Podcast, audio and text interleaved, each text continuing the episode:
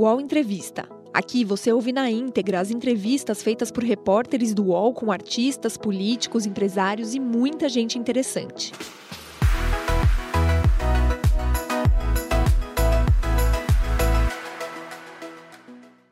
Bom dia, 10 horas, 6 minutos. Estamos ao vivo aqui para mais um UOL Entrevista. Como você já sabe, esse programa aqui traz reflexões, conversas sobre os problemas e as soluções também para o nosso país. Hoje a gente foca em economia. Luiz Gonzaga Beluso é professor da Unicamp e desde 2001 figura entre os maiores economistas heterodoxos do século XX no Dicionário Biográfico de Economistas Críticos. Natural de Bariri, cidade do interior de São Paulo, Beluso nasceu em 29 de outubro de 1942. É formado em Direito e Ciências Sociais pela USP e doutor em Economia pela Unicamp. Foi secretário de Política Econômica do Ministério da Fazenda no governo Sarney e de Ciência e Tecnologia em São Paulo, na gestão Orestes Quércia. Também foi consultor pessoal de economia do ex-presidente Lula e hoje participa de núcleos de discussão sobre a política econômica do PT para 2022. Foi fundador da FACAMP, conselheiro de administração da BMF e também da Fundação de Amparo à Pesquisa do Estado de São Paulo. Hoje, também atua como consultor editorial da revista Carta Capital palmeirense roxo, em 2008 lançou sua candidatura à presidência do clube e foi eleito no ano seguinte. Após assumir o cargo, Beluso encontrou um clube atolado em dívidas, tirou o Verdão da crise e tentou montar um time competitivo para a disputa dos campeonatos naquele ano. Beluso também é autor dos livros Os Antecedentes da Tormenta, ensaios sobre o capitalismo no século XX e coautor de Depois da Queda, luta pela sobrevivência da moeda nacional. Em 2005, recebeu o prêmio Juca Pato como intelectual do ano. Hoje, no UOL Entrevista, ele analisa o cenário político, econômico e, claro, fala do Mundial do Palmeiras. Acho que esse deve ser o assunto principal do coração dele, aliás, neste momento. Olá, professor Beluso, seja muito bem-vindo aqui ao nosso espaço do UOL Entrevista. Bom dia, obrigada por aceitar nosso convite. Bom dia, Fabíola. Eu queria só fazer uma pequena retificação na minha. Na minha eu não gosto de falar em biografia, que só homem importante tem biografia. Mas eu não nasci em Bariri. Quem nasceu em Bariri foi meu pai. Se chamava Luiz Gonzaga Beluso. Eu nasci na Promátria, aqui em São Paulo, em 1942. Em plena guerra, minha mãe carregada num carro movido a gasogênio, porque tinha tinha restrição de combustíveis. Mas eu queria fazer essa. Eu estudei em Bariri, mas não, não queria só corrigir porque é, eu gosto muito de Bariri, dos baririenses e lá tem muito palmeirense. Correção feita ao vivo, maravilhoso. Queria aqui dar as boas-vindas também aos meus companheiros aqui do UOL Entrevista, Sakamoto, que é palmeirense também, né? Bom dia, Sakamoto. Bom dia, Fabiola. Bom dia, Josias. Bem-vindo, professor Beluso. Todo mundo aqui na torcida, uma e meia da tarde, Abu Dhabi. Olá, mais uma vez, Josias. Bom dia para você. Bom dia, Fabiola. Embora você seja santista e eu torça pelo Gama aqui de Brasília, que deve estar na quinta ou sexta divisão, eu vou dar saudações palmeirenses aí para o Sakamoto, nosso convidado, a quem eu agradeço muito estar conosco aqui, o professor Beluso. E foi muito, e foi muito engraçado, porque na verdade a gente marcou essa entrevista para a gente fazer um, falar do panorama econômico, político brasileiro, e justamente nesse dia tão importante para os palmeirenses. Até queria começar por aí, até, professor Belus, queria saber qual é a tua expectativa, né? Será que o Palmeiras leva ao Mundial agora, ô, ô professor?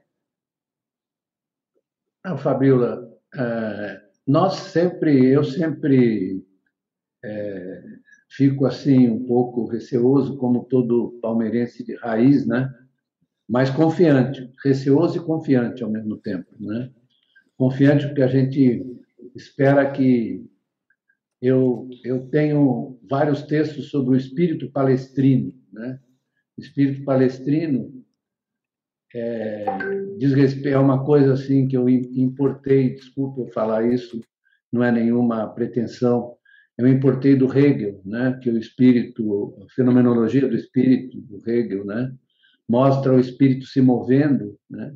E no caso do Palmeiras é, é engraçado que é um clube é, muito conservador, como eu estava dizendo para o Sakamoto, e ao mesmo tempo muito inovador. Né? É, Palmeiras inovou em vários momentos, inclusive eu tive o prazer de participar dessas inovações com a vinda da Parmalat para o Palmeiras em, em 92, né? eu contribuí, e também a construção do que vocês esqueceram de mencionar, que eu trabalhei com outros, com muitos outros, na construção do Allianz. Né? É, então, é, é um espírito conservador e, ao mesmo tempo, inovador. Então, a gente fica sempre cauteloso e, ao mesmo tempo, esperançoso. Cauteloso em relação às, aos imprevistos do futebol, né? porque eu vi o time do Awali jogar, acho que assisti contra o Monterrey, acho, acho que é um, é um time com limitações, a despeito do, da boa organização tática que tem, mas o Palmeiras tem condições sim, só que futebol a gente sabe, né? É, é o, o, como dizia o, um grande jogador de basquete brasileiro, Amaury Passos, me dizia que o futebol ele tem em relação ao basquete, por exemplo, uma diferença fundamental que é o tamanho do campo e o número de jogadores. Né? Isso aumenta a imprevisibilidade, a incerteza é, do, dos resultados, porque um time muito inferior pode ganhar do superior. Eu assisti muito isso na minha vida. Então, é, cautela e esperança. É cautela, cautela e esperança. Tá, tá de bom tamanho. Agora vamos para o nosso assunto, é, professor Luiz Gonzaga Beluso, falar um pouquinho sobre a economia brasileira. Acho que é, essa tem sido uma grande preocupação, né? Todo, todos os pré-candidatos também discutindo bastante quais são os caminhos da economia brasileira. Aí eu queria até iniciar nossa conversa perguntando qual deve ser o peso da economia na sua análise nas eleições desse ano. Será que o fator econômico realmente vai pesar, é, professor Beluso? É, eu acho que pesa sim bastante, sem dúvida, vai pesar muito e é muito claro para mim que os desencontros e descaminhos é, produzidos pela. Eu estava dizendo para o Josias, não, é? não se pode chamar de política econômica do governo, é exatamente a falta de, de qualquer orientação mais clara, é uma série de palavras de ordem. Eu estava vendo hoje a, a entrevista do Paulo Guedes, né? que, na verdade, combina, o Paulo Guedes combina é, na verdade, afirmações assim gratuitas, sem muita base analítica, com promessas que não consegue realizar, né? Até porque nós podemos discutir aqui a questão da orientação liberal do, do Paulo Guedes, né? Com essa oposição permanente entre Estado e mercado que não existe, como está comprovado, por exemplo, a experiência, não preciso falar não vou falar do pós-guerra, por exemplo, né, com o estado do bem-estar e as políticas de crescimento que combinavam Estado e mercado, é, e eles têm uma visão binária, ou é o Estado ou é o mercado. Isso não é um, é um erro de, de avaliação, um equívoco, né? É, porque não existe capitalismo sem Estado, né? sem mercado, muito menos, mas sem Estado e todas as experiências, por exemplo, que quiseram se fixar apenas numa economia de comando, como foi o caso da União Soviética, fracassaram. Ao passo que as, as experiências, veja o caso da China, muita gente fala que a China é uma ditadura, quem esteve lá sabe que não é bem assim, é preciso matizar um pouco as coisas, é claro que tem partido único, mas tem uma capacidade de gerir esse ecossistema que se chama capitalismo, né? e que convive com coordenação estatal, mais empreendedorismo mesmo, quando provocado e criadas as condições para que ele surja, né? Então, nós estamos aqui diante de um de uma fixação ideológica por parte do, do governo brasileiro que tem um presidente, né, que não tem a menor noção de que seja a vida democrática constituída a partir dos princípios do liberalismo político, né? liberalismo político é um valor, né? é um valor que tem que ser perseguido e muita gente está começando a ficar preocupado com os ataques que ele tem sofrido diante da das vicissitudes da vida econômica hoje em dia, né?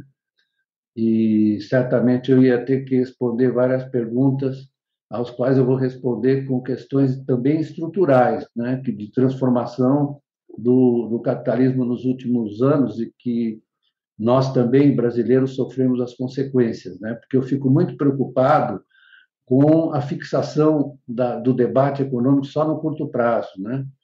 Curto prazo com a questão é, mal colocada do, do, do risco fiscal, etc., sem olhar os movimentos mais gerais da economia capitalista nos últimos anos, que foram muito negativos para nós, né? Da mesma maneira que eles promoveram a ascensão chinesa, promoveram o declínio brasileiro. Mas eu gostaria de deixar isso para uma, para uma discussão, deixar os meus entrevistadores, nobres entrevistadores, é, eu, a qual eu vou tentar responder da, dentro das minhas possibilidades. Ah, professor, eu entendi na, na pergunta da Fabiola é, se é, o senhor acha que esse, esse, essa gestão econômica, que é difícil até qualificar, porque nem é liberal, nem é nacionalista, é um, é um nada, né? porque a, mesmo aquilo que foi prometido, é, se a gente considera que aquilo era um receituário liberal, ele não foi implementado, né? não se implementou nada. É uma briga do, do ministro com o presidente. O ministro imagina que está gerindo a economia, mas, na verdade, nós temos aí uma grande bagunça. Isso tem um efeito na vida dos brasileiros. É, eu pergunto se este efeito será determinante para o resultado da eleição e qual é o, o, a encrenca que o senhor imagina que será herdada pelo presidente que for eleito, seja ele quem for. O que é que vem pela frente? O que é que o Chico vai receber é, no, no dia 1 de janeiro de 2023? Eu acho que ele caiu, não? É, parece que sim, ficou paralisada a tela dele e ele caiu. Então, então o Sakamoto responde a pergunta do Josias. Eu acho que a gente podia fazer essa brincadeira, né? Posso falar futebol no começo, assim. Eu posso falar um pouco sobre as expectativas diante do Olar. já que, já que o nosso entrevistado. O professor voltou. O professor voltou. O professor voltou, você consegue ver aí, porque o, o Sakamoto e o Josias têm uma visão tá privilegiada aí dos bastidores. Eu não tenho, eu não tenho ele ainda aqui na tela. Eles estão montando aqui. A gente está montando aqui o quebra-cabeça da entrevista novamente. O Sakamoto ele aparece duas vezes. Então você, Sakamoto, vai ser o entrevistado ah, aí, ó. Agora sim. Professor Beluso, desculpa, ca caiu a caiu a sua transmissão aqui. Mas o, o Josias. Ô, Josias, repete o finalzinho da pergunta, eu acho da encrenca, que é interessante. Repete a pergunta, Josias. O que eu queria saber, professor, é, primeiro, se esta confusão econômica que aí está é, qual é o, efeito que o senhor imagina que ele terá no resultado da eleição e qual é a economia que o próximo presidente da República vai herdar? Qual é o tamanho da encrenca que o presidente que vai ser eleito agora em 2022 vai herdar, seja ele quem for? Pois é, Josias. Eu, na verdade, fiz uma introdução, porque eu acho que, é, em geral, a, a gente acha que, imagina, que o Lula vai pegar uma situação em que ele pode rapidamente reverter. Ele vai ter que Lula ou outro candidato que vencer, provavelmente Lula, vai encontrar muitas dificuldades pelo desmanche que foi feito na economia brasileira. E isso, cá entre nós, não começa com, a gente tem que dizer, não começa com o Bolsonaro. Né? Isso tem origem, no, eu diria, na, na, nos anos 80, no final, no, no começo dos anos 80 com a crise da dívida externa. Né? É, é só a gente observar o seguinte: nós temos problemas estruturais muito graves. Os jornais acabaram de, de noticiar recentemente é, a questão das exportações brasileiras concentradas no, no, nas commodities. Né? Aí você vai olhar a, a estrutura da indústria brasileira. Ela, na verdade, está concentrada nos setores de baixa tecnologia, de baixa tecnologia. Né? Eu não vou falar apenas da, da perda de, de, de, participação da indústria de transformação no PIB, que revela um retrocesso muito importante da economia brasileira. Né? É que também nós não conseguimos incorporar os setores mais recentes depois das novas transformações tecnológicas industriais. O trabalho vai ser muito duro muito árduo para nós reconstruirmos um ambiente em que você possa é, reconstituir é, a, a, nossa capacidade industrial. O Brasil já foi, Josias, o país mais industrializado entre os ditos emergentes, mais que a China. Nos anos 1980, o Brasil tinha uma participação da indústria e uma composição do seu setor industrial mais diferenciado do que a China, a participação era maior, mais do que a Coreia. O Brasil perdeu posição, foi perdendo ao longo do tempo, porque o problema da, do debate econômico, Josias, é que me deixa um pouco incomodado, é o fato de que você fica só no imediato, você não olha o que a transformação que ocorreu. Então, a gente pode dizer que a ascensão chinesa como é, grande produtora de manufaturas, hoje é o país mais, certamente mais importante nesse particular, correspondeu a um declínio do Brasil. O Brasil foi perdendo posição, foi se transformando num produtor de commodities, num exportador de commodities. Né? Não estou falando aqui, fazendo uma crítica do setor do agronegócio de jeito nenhum. A gente não deve fazer coisas desse tipo, né? É, pouco binárias, assim, ou uma coisa ou outra. O Brasil teria oportunidade de aproveitar o dinamismo do seu, do seu agronegócio. Eu entendo a sua, eu entendo a sua ponderação e o senhor tem razão que falta tudo ao país, né? não tem uma política industrial e a desindustrialização é, é evidente. Nós temos um problema de infraestrutura e não tem é, um. Não é que a gente não resolva o problema, não enxergamos nem o problema ainda, não conseguimos enxergar o problema. Agora, por outro lado, há uma premência, né? os assuntos de curto prazo, eles acabam se impondo, porque a inflação voltou, nós estamos com um desemprego muito alto, a própria desindustrialização dificulta a criação de, de empregos novos, né? E esta, este imediatismo que é imposto pela conjuntura, ele não vai se impor no início do próximo governo? Sim, senhor, vai. Vai, não, não adianta a gente desconsiderar as dificuldades que o próximo governo vai ter recebendo a economia desestruturada como ela está. Né? É, nós, eu tô, o que eu estou dizendo é que você vai precisar ter um projeto de longo prazo. E, Combinar e... as duas coisas, é isso, professor? Ah, sim, claro. Não, é, sempre assim. Sempre assim. O que você tem que pensar é no, no, na organização institucional. Quando eu falo organização institucional da economia, eu estou falando na relação entre os protagonistas, o setor ah, financeiro brasileiro, o setor bancário brasileiro, que foi muito importante, sobretudo os bancos públicos foram muito importantes na, no período de industrialização, na relação do Estado com o setor privado, nós teríamos que recompor certas instituições que foram criadas há muitos digamos, no período juscelino, não estou dizendo que a gente vai repetir, mas eu estava lendo outro dia, não sei se vocês tiveram oportunidade de ler, um artigo do presidente da, do Conselho da BIMAC, né? eu recomendo a leitura do Conselho da BIMAC, ele fez uma análise muito bem feita das razões que levaram a esse esvaziamento da, da indústria brasileira. Né? Então, eu acho o seguinte: né? você tem que combinar políticas de, de curto prazo, que são políticas, na verdade, mais imediatistas, né? E aí, se vocês vão me permitir, não dá para ficar endeusando o teto de gastos. Não dá. Teto de gastos é uma, é uma regra que, na verdade, é absolutamente é, contrária a como funciona uma economia capitalista. Né? Como funciona? Ela funciona através de movimentos, né? movimentos que são flutuações da renda e do emprego, e que, e que desde sempre precisam ser administradas por uma ação pública que não precisa ser desvairada, mas tem que ser regrada. Como, qual é a regra que nós teríamos que ter para a política fiscal? e monetária. Nós temos que ter uma regra que, na verdade, signifique você fazer o controle do, do, dos gastos no momento em que a economia está com desempenho bom, gerando renda e emprego, e, ao mesmo tempo, que seja anticíclica. O que você fez foi, na verdade, criar um modelo de rigidez cadavérica, ou seja, que a economia não se move. Né?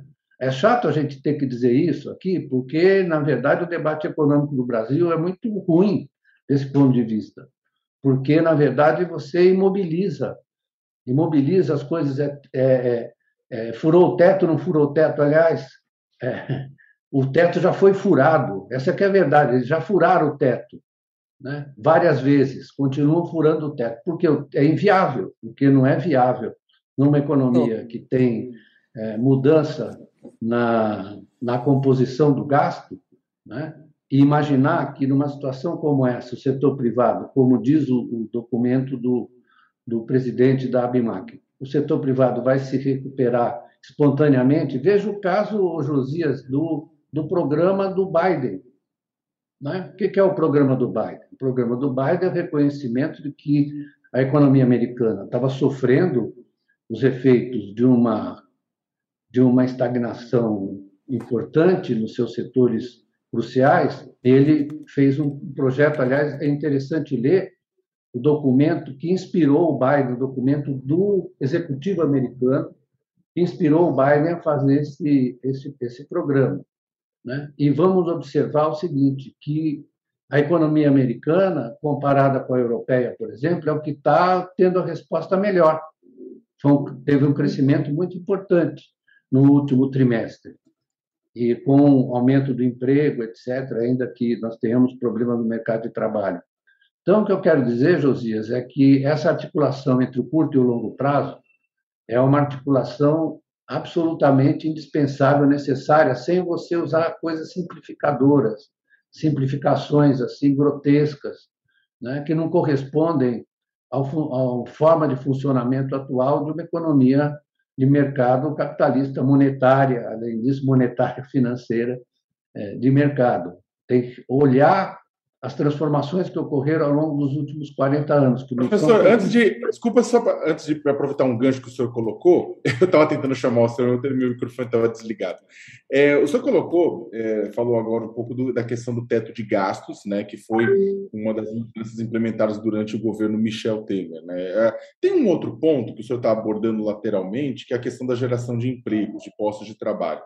Né, a gente passou por uma crise muito grande por causa da pandemia, antes disso tinha tido uma outra crise também. Né? Você tem uma quantidade muito grande de desempregados, mas mais do que isso, tem uma quantidade muito grande de subempregados, pessoas que trabalham menos do que deveria, desalentadas, e o indicador que o IBGE vem apontando, que é bastante preocupante, você tem tido uma queda de renda de mais de 10% com relação ao ano anterior, né? uma queda é, consolidada. Né? Uma, ou seja, o quadro que tem se colocado é de uma precarização dos postos de trabalho que durante a pandemia, mas que na verdade vão muito além do próprio impacto da pandemia. E eu queria, e o interessante é que o, um dos pontos, um dos primeiros temas que temas realmente eleitorais, né, e não simplesmente fofoca, que entrou é, esse ano, no final do ano passado, esse ano, foi a questão da reforma trabalhista. O que fazer com a reforma trabalhista, o que fazer com aquele novo pacote de centenas de regras aprovado em 2017 durante o governo Michel Temer. Inclusive, isso gerou um ruído no próprio PT, né? porque aliados, possíveis novos aliados, como o ex-governador Geraldo Alckmin, são a favor de manter né, esse pacote, e tem pessoas dentro do PT que são a favor de reformar esse pacote. É, como é que o senhor vê essa discussão da reforma trabalhista? A gente vai ter que mexer nesse pacote de regras para a economia voltar a, crescer e garantir um mínimo de dignidade, ou não é necessário? No que, que a gente vai ter que avançar nisso?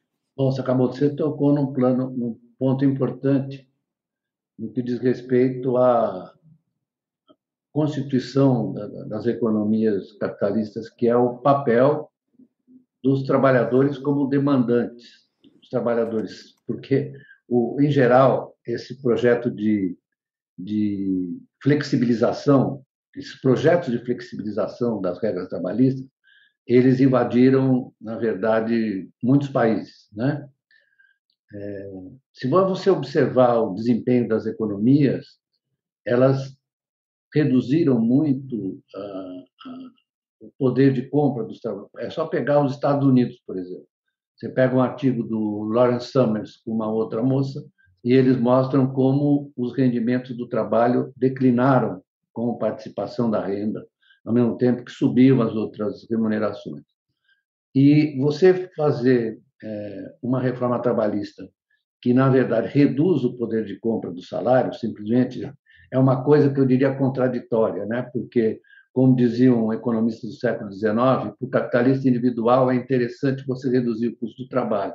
Mas se todos fizerem isso, certamente vai faltar demanda para os produtos que eles querem produzir. E o senhor avalia que é isso que aconteceu com a reforma trabalhista de 2017, ela diminuiu o poder de compra dos trabalhadores do Brasil. Exatamente, é isso.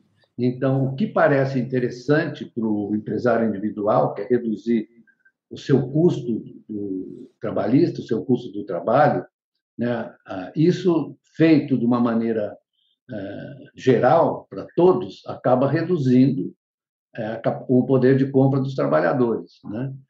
E é óbvio que há um.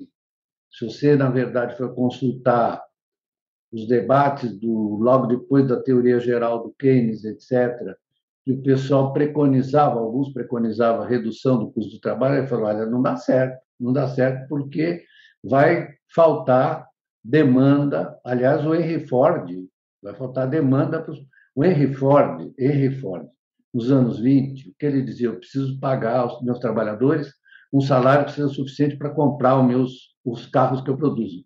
Não, é, não era bem verdade, mas ele tinha clareza a respeito dessa questão. Então, nesse então, caso, o que está em discussão agora, na sua, na sua avaliação, a gente, esse novo pacote de regras que engessou vão ter que ser alterados no próximo governo, caso o governo seja, digamos, progressista. Então, Sakamoto, Sakamoto, é o seguinte: qual foi o período em que você teve uma coordenação mais adequada, não estou falando no Brasil, estou falando no pós-guerra na Europa, entre trabalho e capital.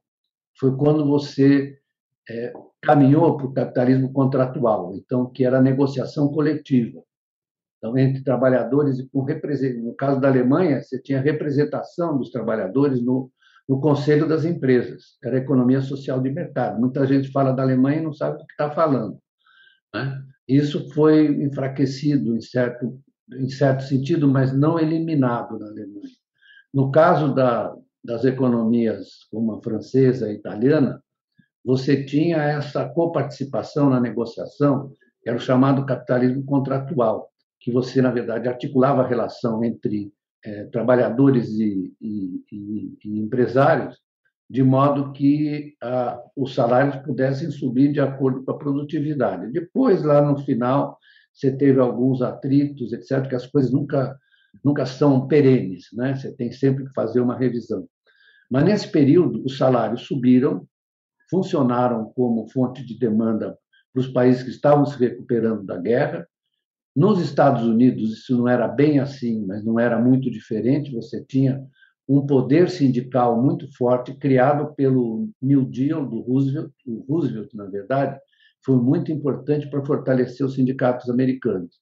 E a participação do, na, nas negociações dos sindicatos em relação aos salários foi muito importante também no pós-guerra, porque você não dissolveu isso. Então, é, é o que eu estava insistindo. Às vezes eu insisto, as pessoas ficam um pouco chateadas porque elas é, querem falar de coisas mais imediatas. Eu estou dizendo você precisa ter uma visão da construção institucional para sustentar esse sistema funcionando de uma maneira mais adequada. E isso envolve programas, digamos, que você poderia chamar políticos sociais. Não é só você ficar discutindo se, na verdade, o superávit primário vai ser esse ou aquele. No caso da Europa, é, do pós-guerra, você subiu o gasto público é, boa parte do tempo, né, sem que você tivesse crescimento da dívida pública, que o pessoal fica preocupado. Ah, mas aí a dívida. Por que, que não crescia? Porque o PIB crescia mais que a dívida pública. O, o, o denominador, o, o, PIB, crescia mais que o numerador na relação dívida-PIB, de modo que você absorvia muito claramente, não, não preciso nem mencionar os livros que seriam interessantes de ser lido, serem lidos, como um livro do Aishin Green recente, em que ele mostra isso. Isso aí está relacionado com uma certa dinâmica do, do capitalismo, né? O assunto é... é... amplo, né, professor? Desculpa até te cortar, mas eu estou vendo o horário aqui, já são 10h36, a gente nem avançou tanto no, nos assuntos. Eu tenho aqui uma lista. Vocês me desculpem, mas é que eu tenho que falar o que eu penso, né? Com certeza. Mas já, os, os, é, não, com certeza. O que o senhor pensa em relação a essa história da reforma trabalhista, é, é a discussão é ampla, eu acho que isso aí vai trazer um, um longo debate. E quem, a, a, a, inclusive, participa desse debate neste momento é o próprio ex-governador de São Paulo, Geraldo Alckmin. Eu queria já perguntar para o senhor o que, que, o senhor achou uh, desse encontro aí de Lula e Alckmin. Já dizem que está 99% fechada essa possibilidade de ele ser vice é, de Lula, o ex-governador Alckmin, e se ele traria um, uma postura mais liberal a um governo Lula, atrairia um pouco mais esse público. Como é que o senhor analisa uh, Alckmin ser vice de Lula? Olha, eu, eu conheço bem, conheci o Alckmin através do Serra, né? que foi meu colega de Unicamp e infelizmente tá, não está bem hoje, mas eu não acho que o Alckmin seja assim uma pessoa inclinada a, a intransigências. Eu acho que ele é bastante flexível, ele é capaz de entender as peculiaridades do momento brasileiro. E o Lula é isso. O Lula está muito longe de ser um, um radical, como quero apresentá-lo. Eu conheço bem desde os anos 70, quando ele era presidente dos sindicatos metalúrgicos, eu ia lá para fazer palestras para os sindicalistas e, e até muito cedo, logo cedo. E ele sempre foi um negociador, um homem que entende a necessidade de você respeitar a diversidade de, de opiniões, a diversidade política, sempre com o objetivo dele de defender os interesses da, dos trabalhadores, mas o Lula é muito flexível, né? É claro que ele tem na cabeça essa ideia de colocar o, colocar o pobre no orçamento, e o Sakamoto está falando aí da situação é, precaríssima dos trabalhadores, do, do, dos subempregados, dos desempregados, dos empreendedores de si próprios, etc. Né? Isso precisa de uma, de uma reforma institucional mesmo, que facilite, e eu diria que, vou dizer, o Brasil vai ter que adotar um programa de renda mínima, como aquele que está sendo experimentado em vários países do mundo, por conta das transformações do mercado de trabalho. Então, eu não vejo o Alckmin como um, um liberal binário, né, como é o Paulo Guedes, por exemplo. Eu tenho que falar isso porque eu não tenho nenhum, nenhum respeito por esse tipo de pensamento muito tosco, né? É o liberalismo das cavernas, e eu sou muito a favor do liberalismo político, acho que é uma conquista da humanidade. Mas o liberalismo econômico, frequentemente, como está sendo demonstrado, frequentemente se choca com os valores do liberalismo político, que é o da liberdade dos indivíduos, da sua capacidade de sobrevivência, é, da sua seu direito a, a, a ter uma vida decente. Né? Tudo isso está no, no DNA do liberalismo político. O UOL Entrevista volta já.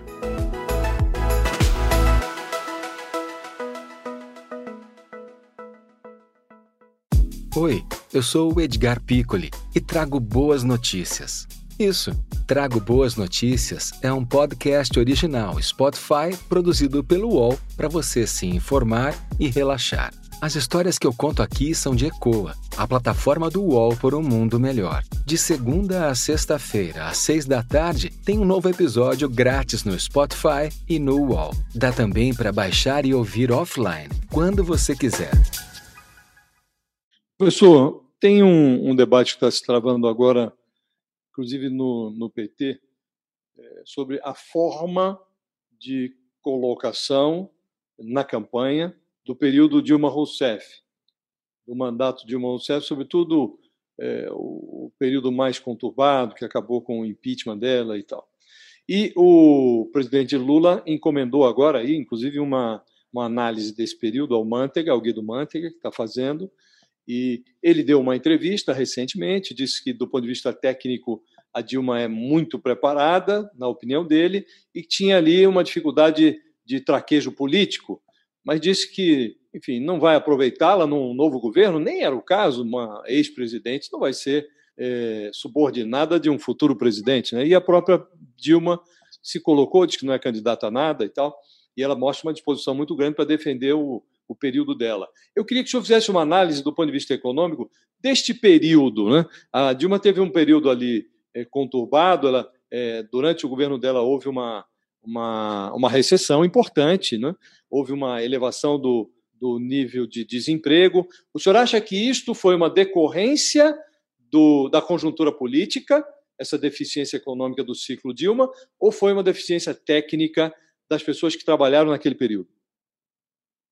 Meu caro Josias, eu agradeço muito você ter feito essa pergunta, porque na, na, na reunião do, do, PT, a qual fui convidado a participar, eu fui o último a falar, até porque eu sou mais velho, né?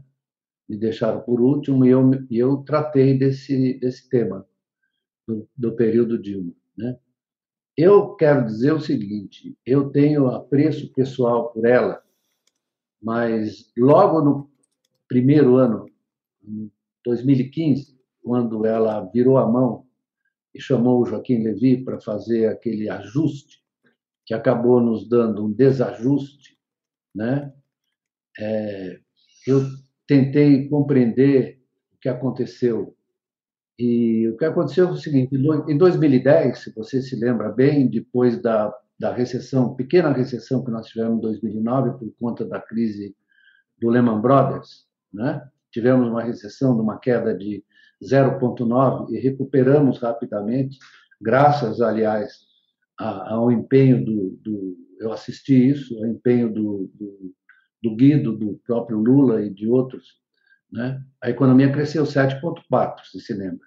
Uhum. Depois foi desacelerando, mas desacelerando, cresceu 3,9 e acabou 2014 é, crescendo meio por cento meio por cento, que é quase nada, praticamente nada, e com um déficit, teve, teve superávit primário em todos os anos, todos, e alguns anos muito elevados, né, superávit primário, é, e teve um déficit primário de 0,6. Aí eu vou fazer uma análise é, político-social, político-sociológica do que aconteceu. Eu me lembro muito bem que é, os, a opinião econômica dos economistas ligados ao mais ligados ao mercado, muitos deles escreviam na, na Folha de São Paulo dizendo que era tudo um desastre. Tudo um desastre, precisa corrigir isso, porque bobagens que eles diziam monumentais que o, a, o, o, gasto uh, o gasto público tinha sido maior do que o crescimento do PIB, coisa que na verdade Por isso veio o Levi, o senhor acha? Foi por conta dessas avaliações que veio o Levi. Sem Foi dúvida. praticamente a Dilma querendo implantar o, o programa do Aécio. Isso, perfeito. Você fez uma boa definição. Eu concordo inteiramente com a sua definição. A Dilma resolveu fazer, virou a mão. Eu dei uma entrevista para o Estadão naquela época, que era Ali foi o erro, a seu juízo? Ali foi o, o, o momento da inflexão e que foi. resultou no desastre? Foi, foi. Foi o erro, sim. E eu, o que eu disse na reunião do PT, não quero dizer eu disse, porque eu não gosto dessas, desses protagonismos idiotas. A minha opinião, eu exprimi isso logo no começo, em 2015. Se vocês querem saber, eu, num, num almoço com meu amigo Luiz Inácio, na casa do Mino eu disse, cobrei dele, falei, que diabo é esse de convidar o Joaquim Levi? Ele falou, não tenho nada com isso. Quem tem, quem na verdade decidiu foi foi a Dilma. E eu acho que aí né, é o que o, o, eu conversei com o Guido outro dia, nós almoçamos juntos, e eu conversei com ele sobre isso, e ele tem a mesma opinião que eu. Né? Naquela pressão é, do, do, dos economistas do mercado, dizendo que estava tudo um, um, desastre, ela resolveu fazer o ajuste. Né? Então, isso é uma outra coisa né, que me preocupa.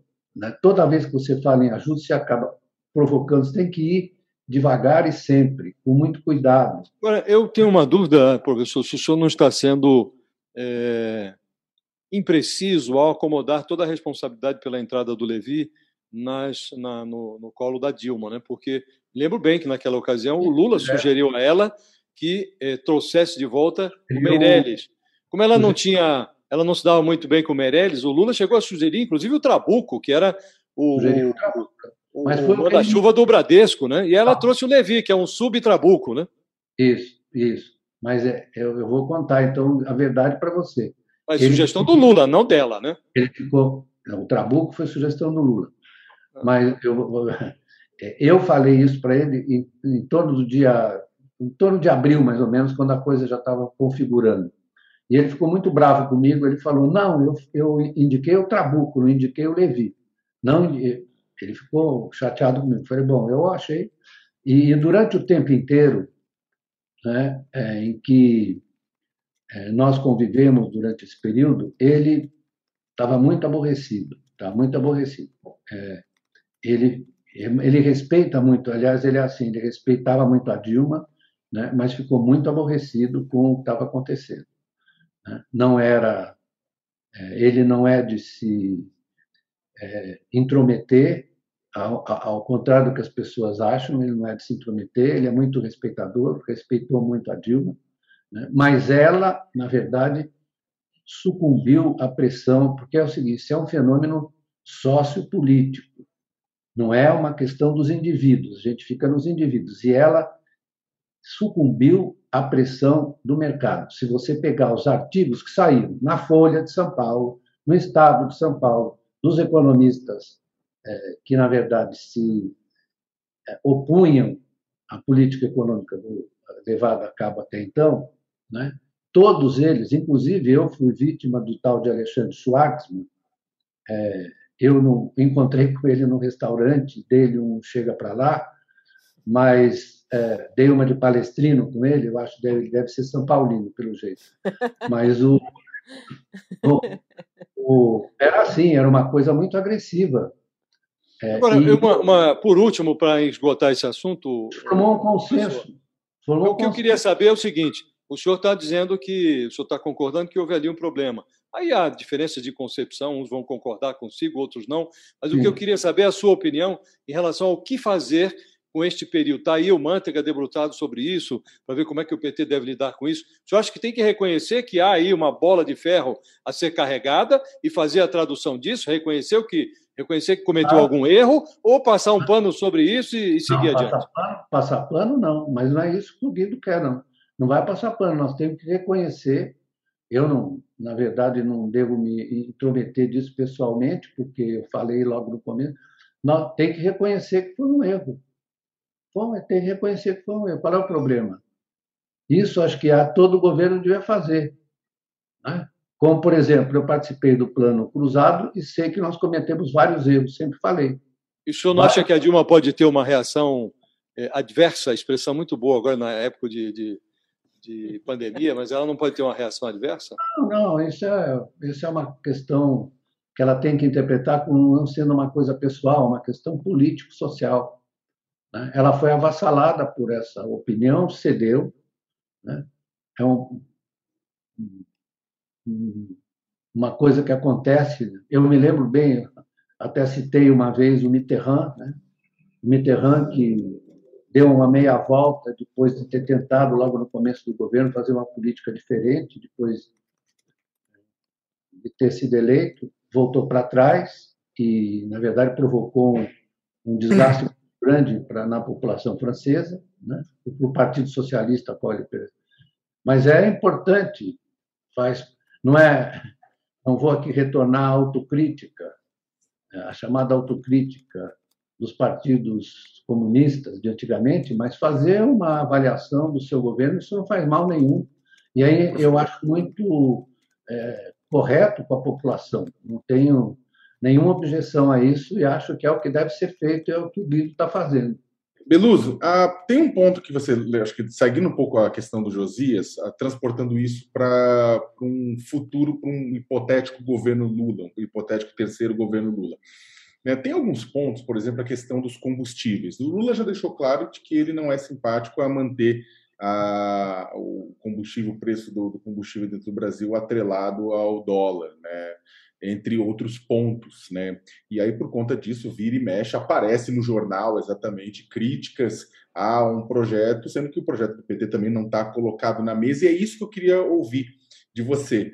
Como é que você, claro, está sendo construído, está sendo discutido, mas na sua opinião, como é que deve ser um, o projeto econômico de um terceiro governo Lula? Ele vai ser, como você falou no começo, com um Estado mais forte, atuante, é, não só em regulação, mas também em injeção de, de, de dinheiro em determinados setores. É, como é que ele vai se comportar na economia um terceiro governo Lula? Então, vamos tomar o, a questão dos combustíveis, para começar, já que você perguntou. Né? É, vamos pegar os países que são é, autossuficientes na produção de petróleo. Vamos pegar a Noruega. Né? A Noruega tem um fundo de estabilização formado a partir dos recursos obtidos com é, impostos sobre o, o petróleo bruto, para você estabilizar o preço dos combustíveis. Não há uma coisa mais burra do que o que fala esse presidente da Petrobras. Ele pega a, a variação do preço internacional e passa tudo para dentro.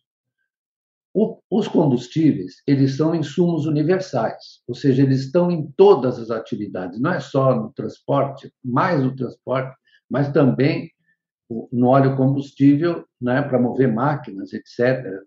Ah, no caso da, das termoelétricas também é importante. Né? Então, você não pode.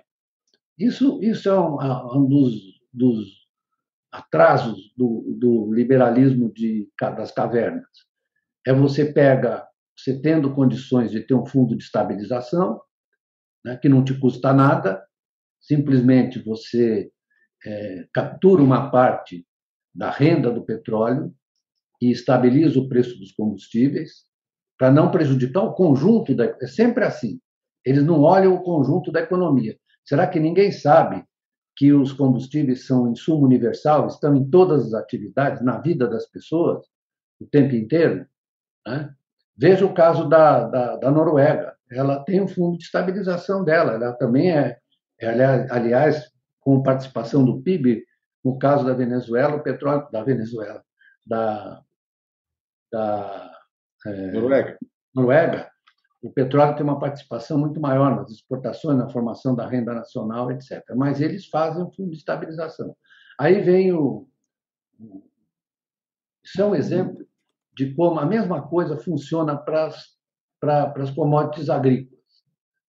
Nós tínhamos aqui, construímos ao longo dos anos, as chamadas. Uh, a, chamados fundos de estabilização do, do preço do, dos, dos uh, do, dos alimentos. Né? Alguns, os hortifrutigranjeiros é mais difícil, porque eles são perecíveis, mas para outros produtos que entram na, na cesta de consumo, você tinha, na verdade, os estoques reguladores. Você se lembra disso? Você deve se lembrar. Estoques reguladores. Ou talvez você seja tão moço que eles acabaram com isso há tanto tempo que você não se lembra. Mas eles tinham os estoques reguladores para, na verdade, estabilizar o preço do. do... Dava muito rolo também, né, professor? Muita corrupção, né? Muita. Ah, não, corrupção. corrupção políticos tem... entraram nesse negócio ah, de estoque então, regulador. Então, por causa da corrupção, você não faz uma coisa que é fundamental. Porque você. Olha aqui, o Keynes, na, na, na, nos trabalhos preparatórios da teoria geral, ele, na verdade, recomendava, aliás, em Bretton Woods, ele fez essa recomendação, porque você tivesse estoques reguladores ao nível global, para estabilizar os preços, tanto dos produtores quanto dos consumidores, porque é um preço que é muito instável, né? E às vezes, o, às vezes sobe muito, às vezes cai muito. Então, é preciso ter estoques reguladores que os preços. Então, o senhor acha, o senhor, desculpe interromper, o senhor acha então que numa, num possível governo Lula, no terceiro governo Lula, a importância tanto dos estoques reguladores no que na questão de, de commodities agrícolas, como na questão questão de, de desse, criação desses fundos, desses colchões de amortecimento para a questão de, de commodities minerais, de petróleo, vai ser uma, uma constante? Não, essa é a minha, essa é minha opinião. Né? Não sei se. Eu não quero impor minha opinião a ninguém. O que eu quero dizer é o seguinte: é que isso faz parte, tem que fazer parte da política econômica de qualquer país civilizado. Né? Porque você não pode deixar porque sempre é o seguinte: por que você não tem estoque regulador? Não, porque o mercado funciona sempre bem. Como a gente está vendo, não é verdade. Né? Não é verdade. Todos nós sabemos, por exemplo, que na saída de uma, de uma situação de pandemia, que é parecida com uma situação de guerra, né? você tem é, movimentos assimétricos entre os setores que estão se recuperando. Agora, todo o setor de energia no mundo inteiro se recuperou mais devagar, deu um choque de preço, não é isso? Então, você tem que trabalhar com outros instrumentos, essa... não é apenas com a política monetária. Isso... Muito bem, você tem um choque de, de, de preços a decorrente dessa simetria que o setor de energia. E aí você sobe a taxa de juros e derruba tudo, certo? Quer dizer, é uma coisa que não, não, os instrumentos que estão sendo propostos não são adequados para o tipo senhor... de inflação que você está tendo. O que, que o senhor achou a da inflação... PEC, do, a, a, PEC que foi enviada? Né? Aliás, veio a informação agora que o, o filho do presidente é, já é o signatário dessa proposta da PEC dos combustíveis. Não sei se o senhor já teve é, mais informações a respeito do que compõe essa PEC, né? mas que Eu traz. Não... A... Oi? Essa PEC é mais sobre a redução dos impostos sobre os combustíveis, né? Isso. Não e, é, aí, e ela coloca é também ali um, um, vale diesel é, de R$ 1.200 para caminhoneiros autônomos, põe a redução do diesel, do, de outros tipos de combustíveis, inclusive também do gás, né? É, e também da energia. É, e, e também faz ali algumas autorizações é, de redução uh, de, de, gastos, né, de custos, na verdade, ali, de, e de impostos. O que, que o senhor acha disso? Olha, eu não, não conheço o, a proposta dessa PEC, né? Eu, é, na verdade, fiquei sabendo que hoje mesmo de manhã, antes da gente começar a conversar, fiquei sabendo que a oposição está apresentando uma outra proposta, que é de um fundo de estabilização, né? que vai ser apresentado pelo, pela oposição, pelo PT, né? que é menos, é menos pontilhada do que essa que você está me relatando, que é tira imposto daqui, faz uma coisa mais homogênea, né? para estabilizar o preço dos combustíveis. Mas isso, o fato do, do filho do presidente ter assinado, né, significa que você tem, e você tem mesmo, como o próprio Guedes mostra, você tem um conflito ali entre certos é, é, grupos dentro do governo, né, que na verdade gostariam de minimizar os efeitos negativos desse choque de combustíveis. Isso, isso é um sintoma, um sintoma de que não é possível você manter, manter essa política de combustíveis. Se olhar qual foi a responsabilidade dos choques de preço de combustível sobre a inflação, você vai ver que foi muito grande. Foi um percentual muito importante. Né? Então, você tem uma inflação que decorre de um choque de choques chamados genericamente choques de oferta, e aí vem o e até acho que o Roberto Campos, em um certo sentido, ele está mostrando uma certa cautela. Aí vem uma política de você subir a taxa de juros para derrubar o nível de atividade, que já não é grande coisa. Né? O nível de atividade está bem machucado depois da recessão. É, nós estávamos falando aí de, vocês terem uma ideia, o nível de atividade, bem medido pelo IBGE, ele está inferior a 2013. Nível, eu estou falando. Estou falando das taxas. Você pega o que aconteceu. Caiu 3,6 em 2015, 3,3 em 2016. E aí foi recuperando com um crescimento em torno de 1%, 1,5%. Aí veio a pandemia, caiu está voltando muito devagar. Isso é, afeta o quê? Afeta o nível de emprego, de atividade, etc. Né? E ainda você vem, vem com um choque de, de oferta desse tipo para demolir a renda dos trabalhadores. Professor, nós estamos nos encaminhando para o final. Eu não queria deixar de fazer uma pergunta. O senhor conhecia o Paulo Guedes antes da vinculação dele com o Bolsonaro, da ida dele para o governo? É, o que achou dessa atuação do Paulo Guedes, da gestão Paulo Guedes? Tinha conhecimento prévio? Respeitava o personagem intelectualmente? Qual é a sua visão do ministro antes e depois? E eu vou aproveitar e engatar a minha, porque eu estava exatamente com pergunta final engatar na do Josias. Eu queria que depois o senhor respondesse a do Josias, responder rapidamente, qual a objetiva, qual que, na sua opinião, vai ser o maior pecado deixado pela gestão Paulo Guedes na economia? Ah, eu acho que é, o problema é que é, é, o Paulo Guedes é o executor de uma não política econômica. Não tem política econômica, só tem as toques pontuais falando da, do, que ia privatizar, ia ter um trilhão para privatização, ia comprar a dívida pública com a, com a privatização. Imagina essa ideia de você privatizar e comprar a dívida pública, ou então usar as reservas para comprar a dívida pública, como ele disse. Quer dizer, na noção dele sobre como funciona o sistema monetário financeiro contemporâneo, você imagina se ele vendesse, conseguisse comprar toda a dívida pública, esse dinheiro iria para onde? Iria para o dólar. Iria para o dólar. Quer dizer, os, os agentes que detêm esses ativos, né, vendidos, comprados, iriam ele não tem noção do papel que a dívida pública exerce numa economia. Doutor, o senhor não tem respeito intelectual pelo personagem, é isso? Eu não. Ó, Josias, eu é, não quero é, pro, promover esse tipo de coisa, que eu acho que o Brasil já está muito marcado por essas questões, mas eu tenho divergências, digamos, muito profundas com Paulo, muito profundas com Paulo Guedes. É, eu não não concordo com a maioria das coisas que ele que ele diz, acho que ele diz coisas desconexas, inclusive, né? Mas não vou falar em não ter respeito, porque hoje no Brasil a gente precisa privilegiar o respeito pelas pessoas. Né? Eu acho que está muito ruim isso, né? Muito ruim esse tipo de comportamento de ofensivo com as pessoas. Isso não ajuda nada o avanço da civilização aqui.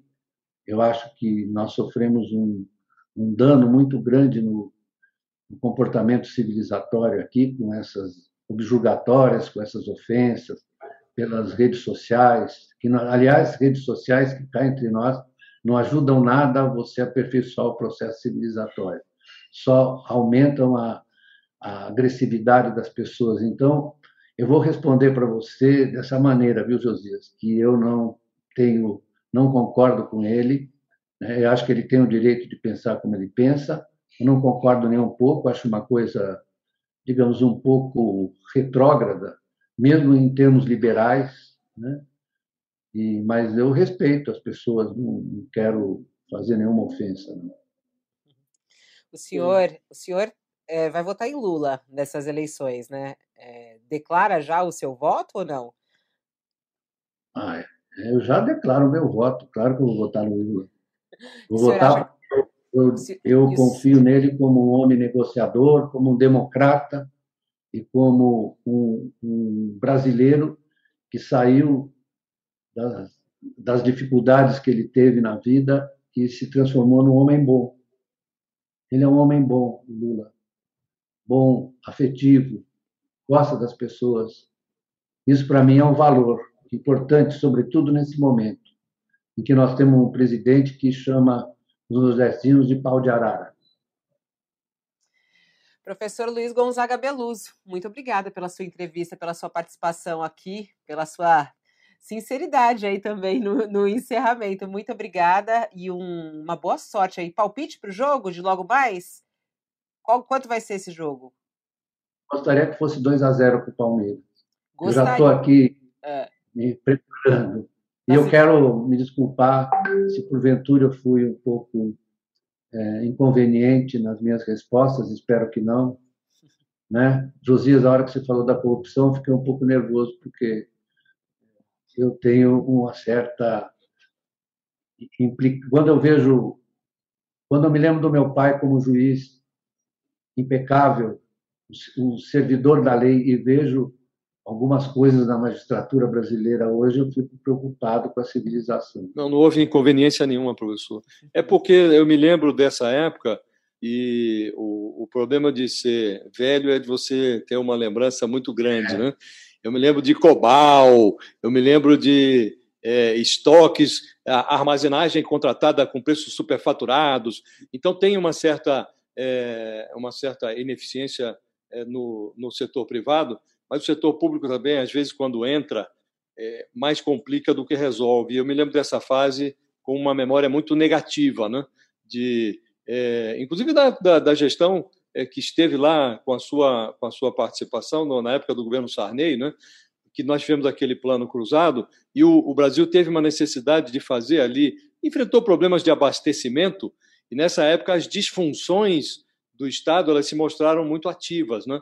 Por isso eu tenho uma má memória desse período, por isso mencionei a, a corrupção. Mas, é, mas, na verdade, como princípio de gestão, os estoques reguladores são fundamentais. Você, você pode, na verdade, fazer isso de uma maneira não excetuando a corrupção que na verdade eu vou, eu vou a minha vida me mostra que nesse sistema em que o dinheiro é o valor maior, ele acaba gerando essa, como dizia o Keynes, the love of money, o amor ao dinheiro, e isso é complicado, mas é é, é uma característica marcante da sociedade em que a gente vive, né? Pouca gente que resiste a isso. Verdade. Professor Beluz, bom jogo para o senhor aí. Segura esse coração aí. Um, um, bom dia, muito obrigada por aceitar a nossa entrevista. Eu que agradeço a vocês. Sakamoto, firme aí, hein? O Josias não vai torcer. A Fabíola torce para quem? Torço para o Santos. Fabíola é Santista, Santista. Mas é, Santos é, é, o segundo time de todo mundo. No caso da Fabíola é o primeiro, né? Mas ela abre uma exceção. Eu acho que ela vai torcer para o Palmeiras. Compa Verdade, o, isso. José. Ele é o primeiro de, de muita gente, a começar pelo nosso rei, entendeu? O Rei Pelé é o primeiro time dele, como não? Ó. É. Ó, mas a gente vai torcer hoje pelo Palmeiras. Eu e Josias, a gente promete aqui, eu tô até de verde aqui hoje, para ó, aqui um pouquinho de verde, para a gente torcer pro Palmeiras. Muito obrigada, professor Beluso. Até a próxima. Um abraço para vocês todos. Abração. Tchau. Um abraço. Sakamoto, te espero daqui a pouquinho no All News. Tchau, tchau. Josias, obrigada e até amanhã.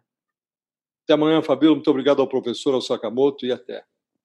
E assim a gente termina mais um All Entrevista. Te espero daqui a pouquinho no All News, que começa ao meio-dia. Tem a participação dele, Leonardo Sakamoto e também Joel Pinheiro comigo, ao vivo no All News do meio-dia. Até lá.